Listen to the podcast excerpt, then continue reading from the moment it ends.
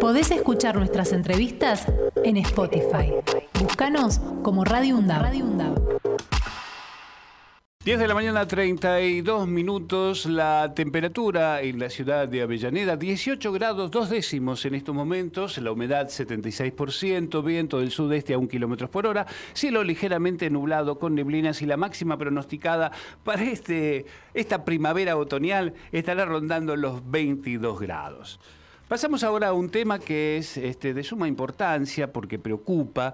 El tema de la vivienda en la ciudad de Buenos Aires es un tema de mucha preocupación. El gobierno de la Reta no ha trabajado eh, seriamente en esto.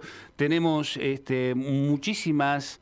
Eh, eh, departamentos, muchas casas, localidades este, que son de alguna manera ociosas y que hay mucha gente que tiene la necesidad de tener una vivienda y ahí se producen determinados conflictos o no. Hace unos días, 15 días, ahora vamos a hablar con precisión de esto, hubo un intento de desalojo en Sáenz Peña 1723. Pero los vecinos, eh, las consejerías se reunieron e impidieron esto, pero también hay otros problemas de trasfondo. Por eso vamos a charlar ahora con Gigi Crane, que es de la Consejería de Vivienda, justamente de la calle Sáenz Peña 1723. Gigi, muy buenos días. Axel Govendi te saluda. ¿Cómo estás? Hola, ¿qué tal? Buen día. ¿Cómo andan? Muy bien. Bueno, contanos cómo, cómo es el tema. ¿Qué, qué, qué fue lo que pasó? Bien, bueno, eh, arrancamos por lo de hace dos semanas, como vos bien decías. Exactamente. Eh, es un ex hotel, ¿no? Ahora, bueno, por suerte se está dando la batalla cultural y eh, ex encargada ex hotel, ¿no? Porque los vecinos ya van, van recuperando el espacio de, a poco y también en estas cuestiones un poco más figurativas. Eh, bueno, hay un, un juicio que igual sigue pendiente de desalojo. Es un juicio que tramita en el Fuero Contencioso Tributario Administrativo de la ciudad. Es decir, es el propio gobierno de la ciudad que ordena el desalojo del inmueble.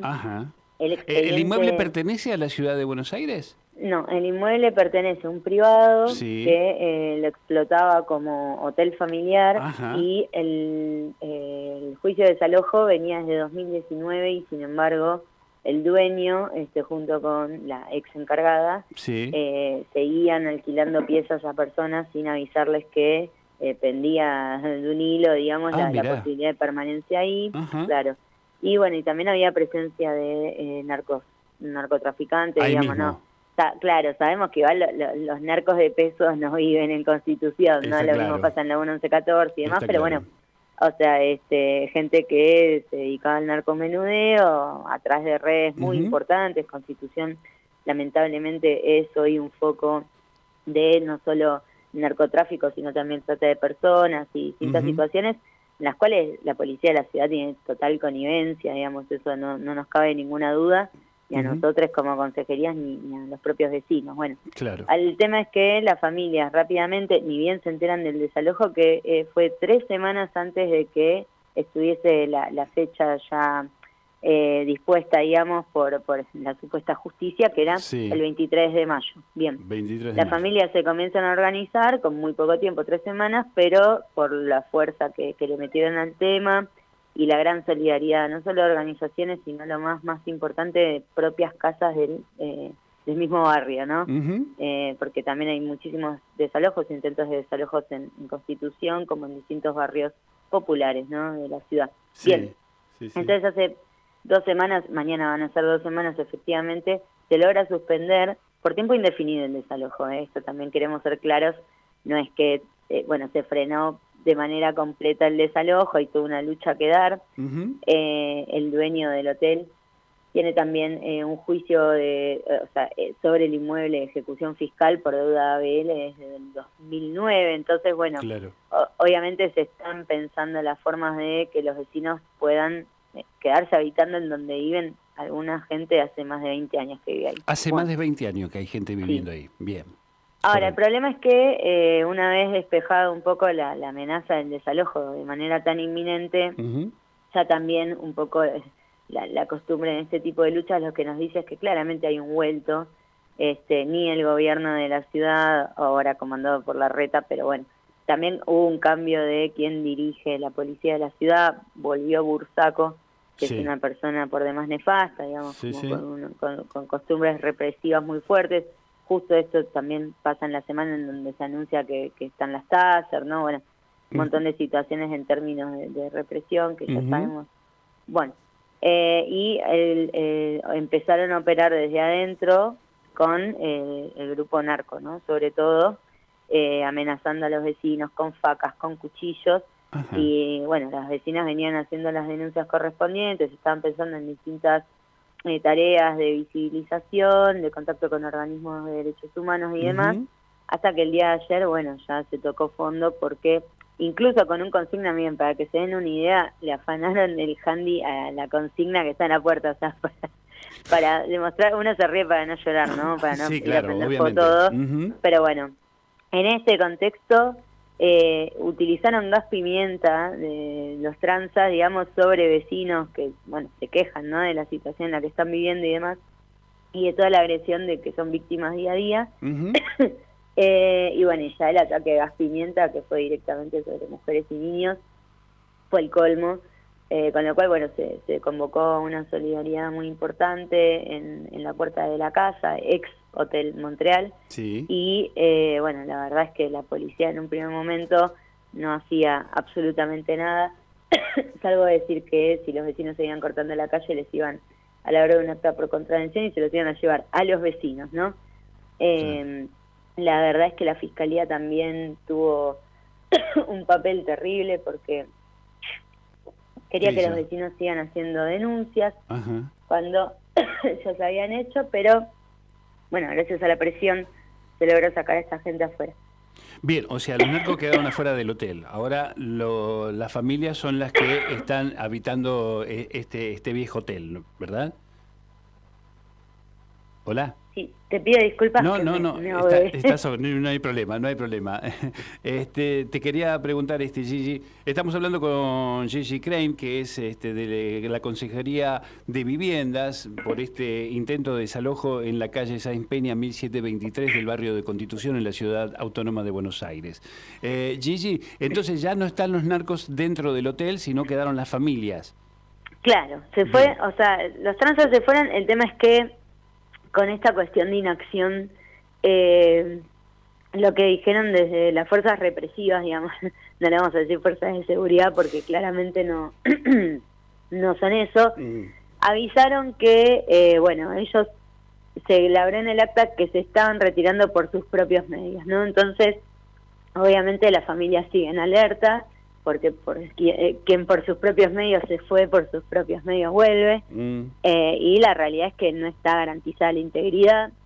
Eh, vale, vale decir, ya que tenemos el espacio, que, bueno, desde ya responsabilizamos a, a la reta, a Bursaco, a toda la policía de la ciudad y a todo el aparato judicial por la integridad física de las 36 familias y 28 niñas que, que habitan el lugar, ¿no? Eso te iba a preguntar, son 36 las familias 36 que viven familias, Bien, bien. Y para que se den una idea, en, ayer eh, fueron en apoyo otras casas del barrio, eh, tenemos Casa Solís, por ejemplo, 45 familias, eh, Casa Monpox, 40 familias, esas son todas casas que están también con riesgos de desalojo, algunas por el fuero civil, otras directamente del contencioso administrativo, también nos están llegando causas eh, penales de, otros barrios incluso, eh, con lo cual, bueno, la lucha por, por la defensa de la vivienda digna definitiva obviamente sigue en pie, pero cabe eh, tener en cuenta no este avance lamentable de, fuerzas internas que operan dentro de las casas, donde, bueno, el vuelto por la victoria conseguida por los vecinos hace dos semanas, lamentablemente, bueno, no, no se hizo esperar, pero sí hay que rescatar la gran solidaridad y sobre todo la lucha del aguante de los vecinos sin la cual nada de esto hubiese sucedido, ¿no? Totalmente. Eh, Gigi, Consejería de Viviendas es justamente esta, digamos, la reunión de muchos vecinos defendiendo los desalojos que suele hacer el gobierno de Rodríguez Larreta. Sí, en esto queremos ser muy, claras. Eh, acá el responsable es el Estado, en todas sus formas, ¿no? De hecho, se vio en, cuando se, decretó el DNU 320 allá en las épocas de la pandemia, 29 de marzo, si no me equivoco, del 2020, por ejemplo, ese decreto lo tuvo que hacer Fernández, ¿no? El presidente de la Nación todavía. ¿Por qué? Porque muchos de los desalojos, o sea, en particular los civiles, eh, que son cuando un dueño, por ejemplo, pide el desalojo por falta de pago del alquiler, etcétera, etcétera, eso discurre por juzgados federales.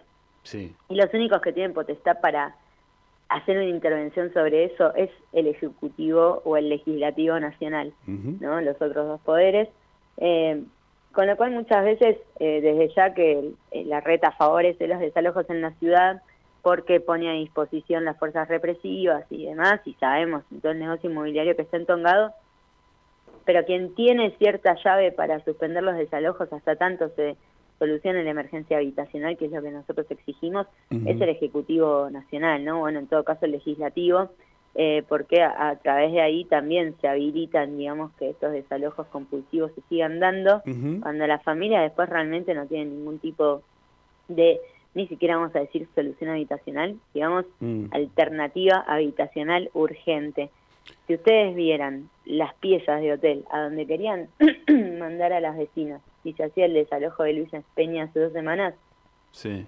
bueno, no, lugares completamente, o sea, todo lo indigno que un lugar puede mm. ser, digamos, y eso es lo que el gobierno, sí, ahí sí de la ciudad, eh, pero bueno, el gobierno nacional también tiene eh, viviendas, recordemos de Procrear de Estación Sáenz y de Estación Buenos Aires, solo como para dar dos ejemplos. Nosotros hemos tenido también reuniones desde las consejerías y con otras organizaciones sociales como las nuestras, eh, en relación a, por ejemplo, bueno, que se establezca un cupo en el Procrear, por lo menos para quienes atraviesan violencia de género, ¿no? Justamente estando cerca de, de un ni una menos, que es este sábado, el 3 de junio, eh, queremos recordar que es también muy, muy importante y, muy estrecha, digamos, la, ligazón entre la falta de acceso a situaciones eh, de emergencia, digamos, habitacional, en, cuando hay riesgos de femicidio, cuando hay violencia de género. Más del 60% de los femicidios se dan en las viviendas de las víctimas o que la víctima comparte con el agresor. Y muchas veces nos ha pasado estar acompañando mujeres o disidencias que están en este tipo de situaciones y vuelven con el violento por no contar con un espacio donde poder ir y, empezar de cero, ¿viste? Aunque sea, pero...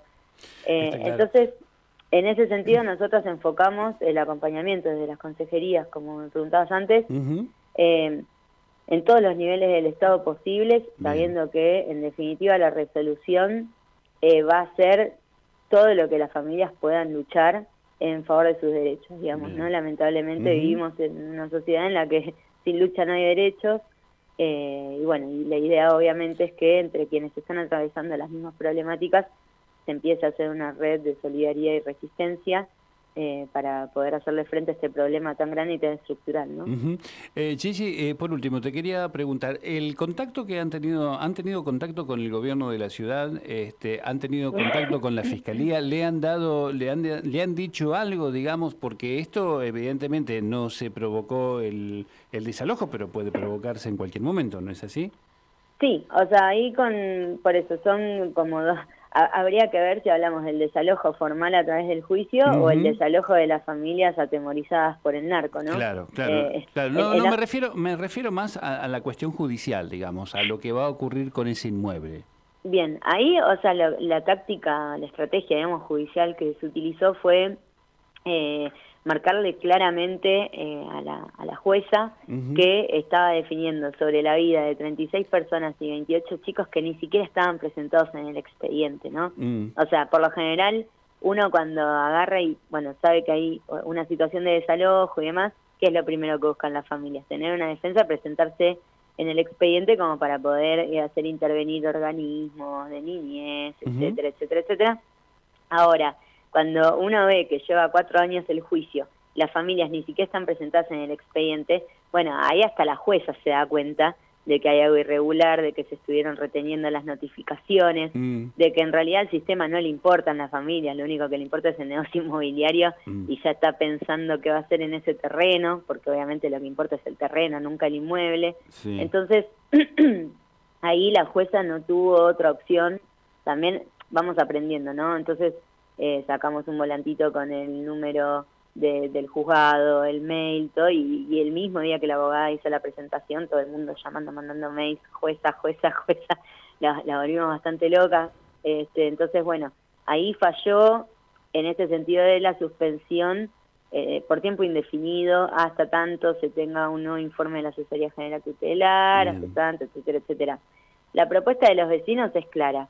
Eh, el desalojo, ahora estamos, recién ahora pudimos acceder al expediente a través del patrocinio del abogado Eris Quispe, que se manejó increíblemente bien.